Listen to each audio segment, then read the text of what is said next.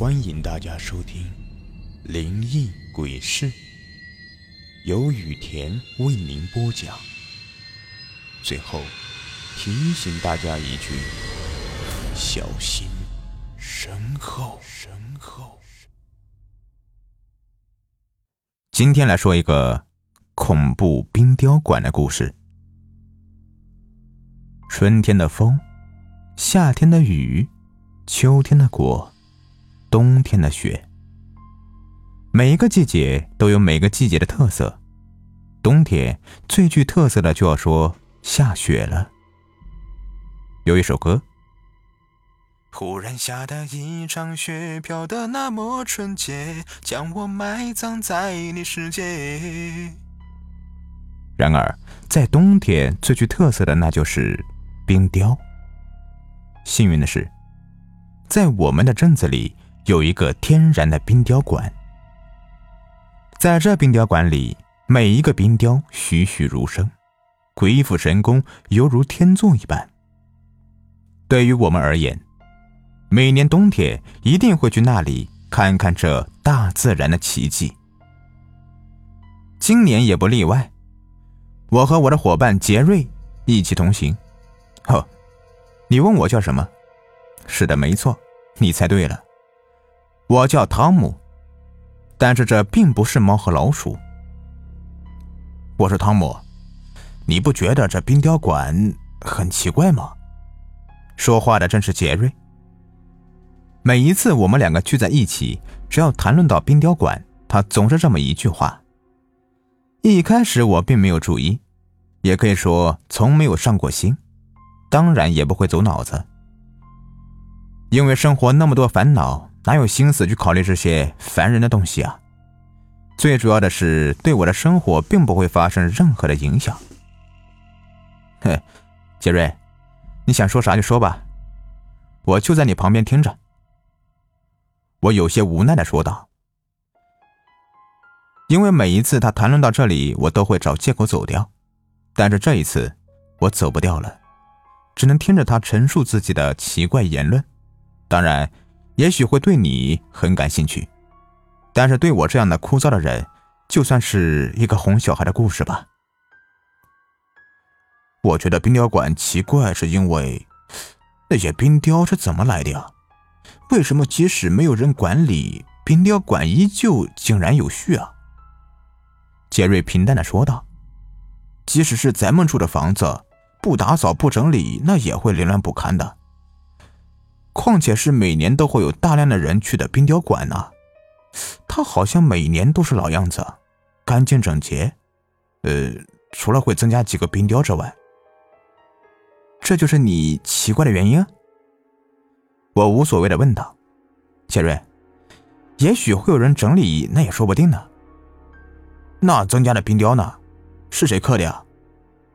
而且有的时候也会因为不小心会把冰雕弄碎的。呃，就像去年高飞一样，他就不小心打碎了一个。杰瑞再次反驳道：“那别人也有可能会打碎其他的冰雕呢，不是吗？”好吧，你说的有道理。我一摊手。不过，高飞那个家伙怎么没有跟着来呀？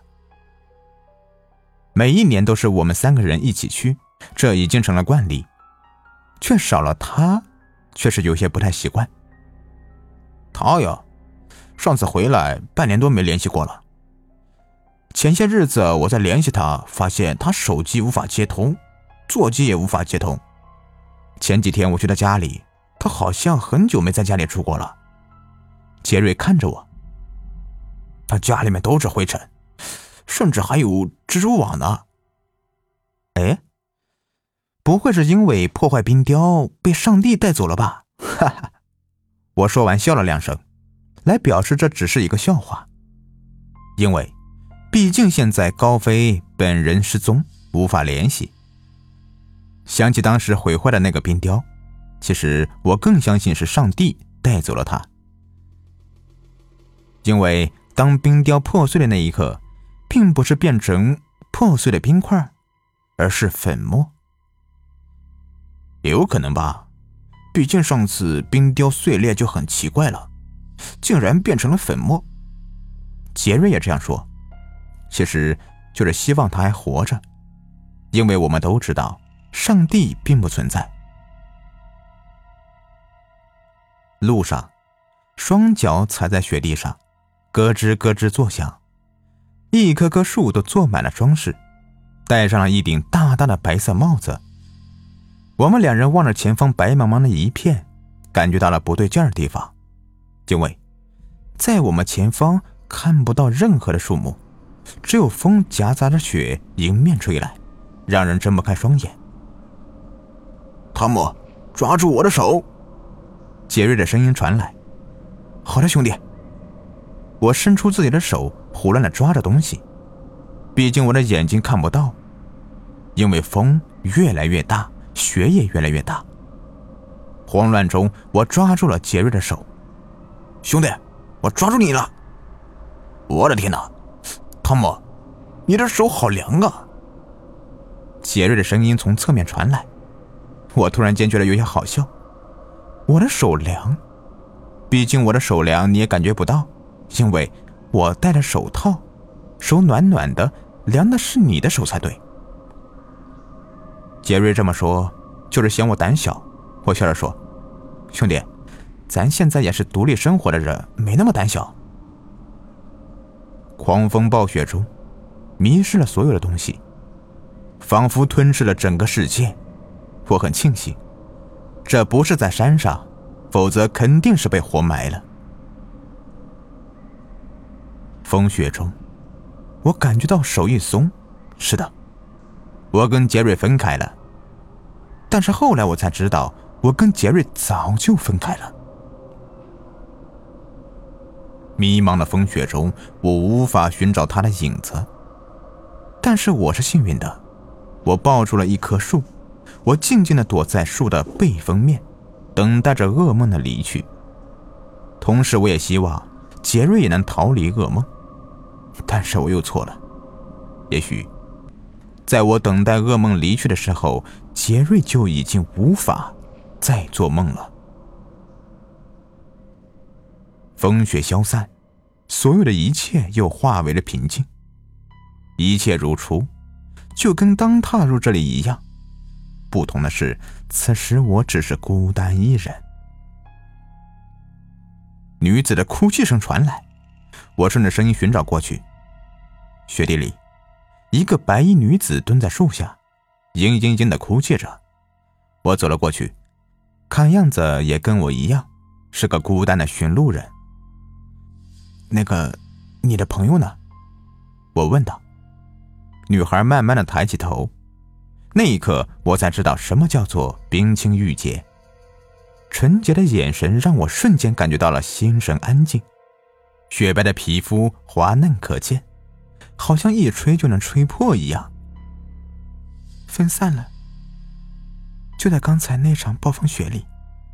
女孩低语道：“我也是，我也要寻找我的哥们。”我看了看他，那我们一起走吧。女子点了点头，我们两个并排走在一起。这是我第一次见他。也是最后一次见他。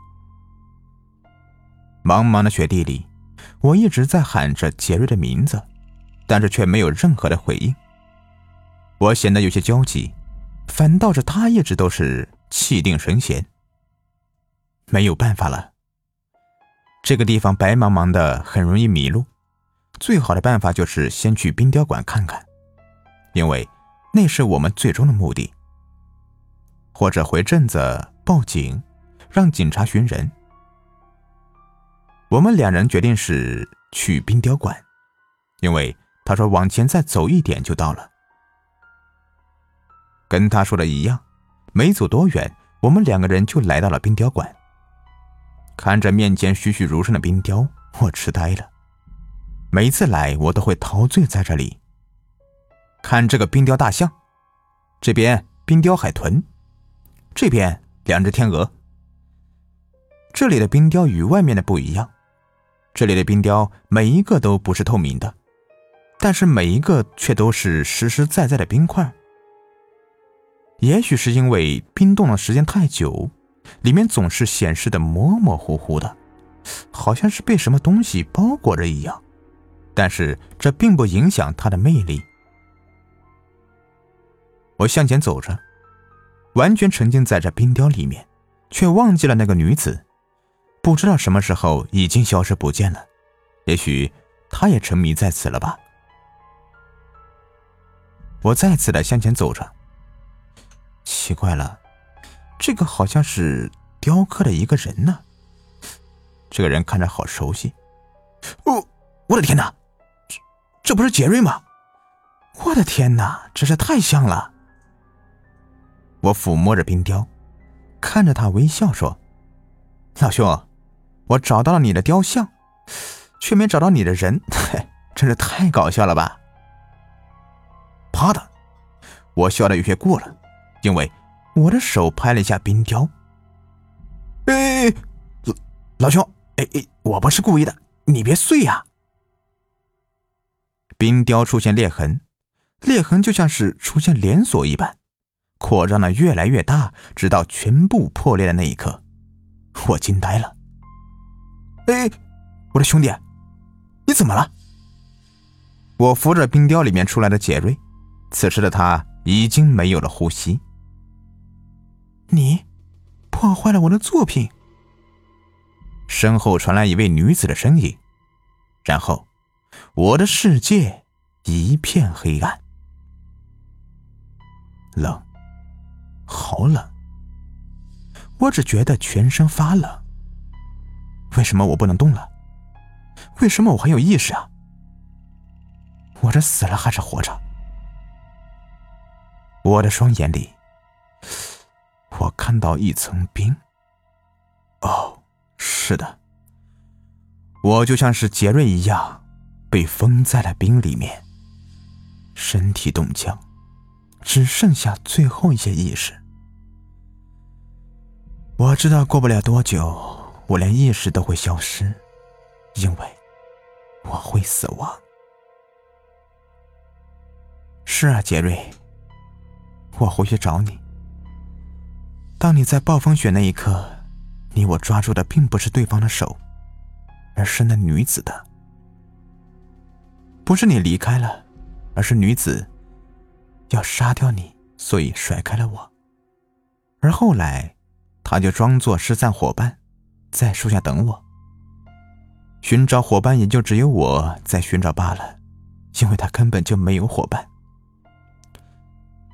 也许在我呼喊的时候，他还在想着，把我塑造成什么样的冰雕呢？高飞在哪里？现在我知道了，因为我在给他作伴呢。为什么这里的冰雕不是透明的？因为。我的面前覆盖了一层雪，越来越厚实，越来越结实。也许多年之后，当我的冰雕破碎那一刻，我也就跟着碎裂了。世界在变暗，冰雕还是雪雕？我是该叫女子冰女，还是雪女呢？好了，这故事就说完了。如果您喜欢的话，别忘了订阅、收藏一下，感谢你们的收听。